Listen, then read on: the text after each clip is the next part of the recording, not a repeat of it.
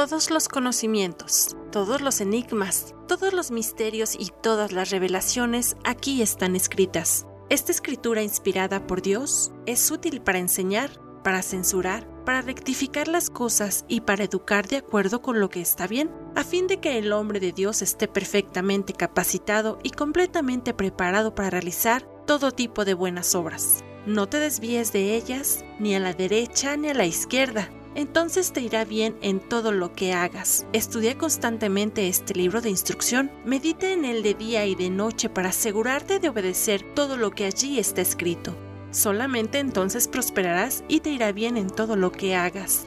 Mi mandato es, sé fuerte y valiente, no tengas miedo ni te desanimes, porque el Señor tu Dios está contigo donde quiera que vayas. Todo lo que estos pequeños audios te revelarán puede ser épico. Escúchalos diariamente con atención y abre tu corazón, porque solo este libro tiene las respuestas que te enseñarán a vivir plenamente. La vida verdadera Ministerio sin Paredes presenta Bocaditos de Sabiduría. Hola, mi nombre es Dulce Diana y me complace saludarte en este maravilloso día. Los proverbios bíblicos que hemos estudiado hasta ahora nos han tocado el corazón y nos han hecho reflexionar. Dios nos dice que debemos ser sabios para todas las áreas de nuestra vida. En Proverbios 8 del 13 al 21 dice, todos los que temen al Señor odiarán la maldad. Por eso odio el orgullo y la arrogancia, la corrupción y el lenguaje perverso. El sentido común y el éxito me pertenecen. La fuerza y la inteligencia son mías. Gracias a mí reinan los reyes y los gobernantes dictan decretos justos.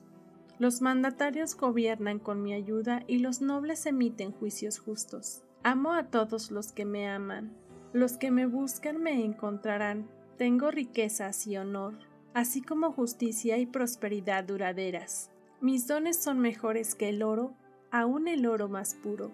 Mi paga es mejor que la plata refinada. Camino en rectitud por senderos de justicia.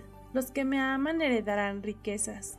Llenaré sus cofres de tesoros. Al inicio de estos proverbios nos dice que el principio de la sabiduría es el temor al Señor y no por miedo al castigo, sino porque conocemos que a Dios no le agrada la maldad. Se refiere a que muchas personas en el mundo niegan la existencia del Dios vivo, del Creador, por lo cual como creen que no existe nadie que los gobierne o que los controle, hacen todo tipo de daño, maldades y destrucciones. Son orgullosos, arrogantes, corruptos y su lenguaje es vulgar e inútil. Esta parte de los beneficios que da la sabiduría son muy interesantes, pues todos los que la buscan la hallarán. Ella da caminos de rectitud y senderos de justicia. Ella trae justicia y riquezas duraderas.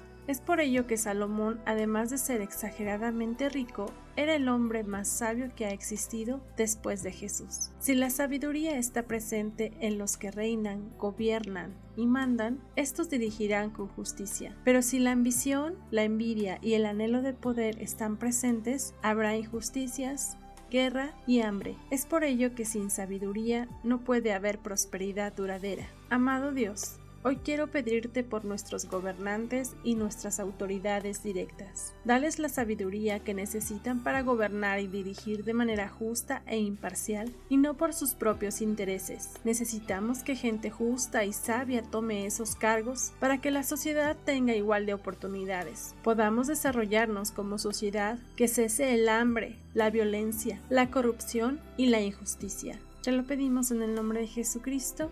Amén. Si tú eres una persona que ejerce un cargo de autoridad, yo te invito a que sigas orando a Dios y así puedas dirigir con sabiduría y la prosperidad y el éxito sean duraderos. Que Dios te bendiga y nos escuchamos mañana.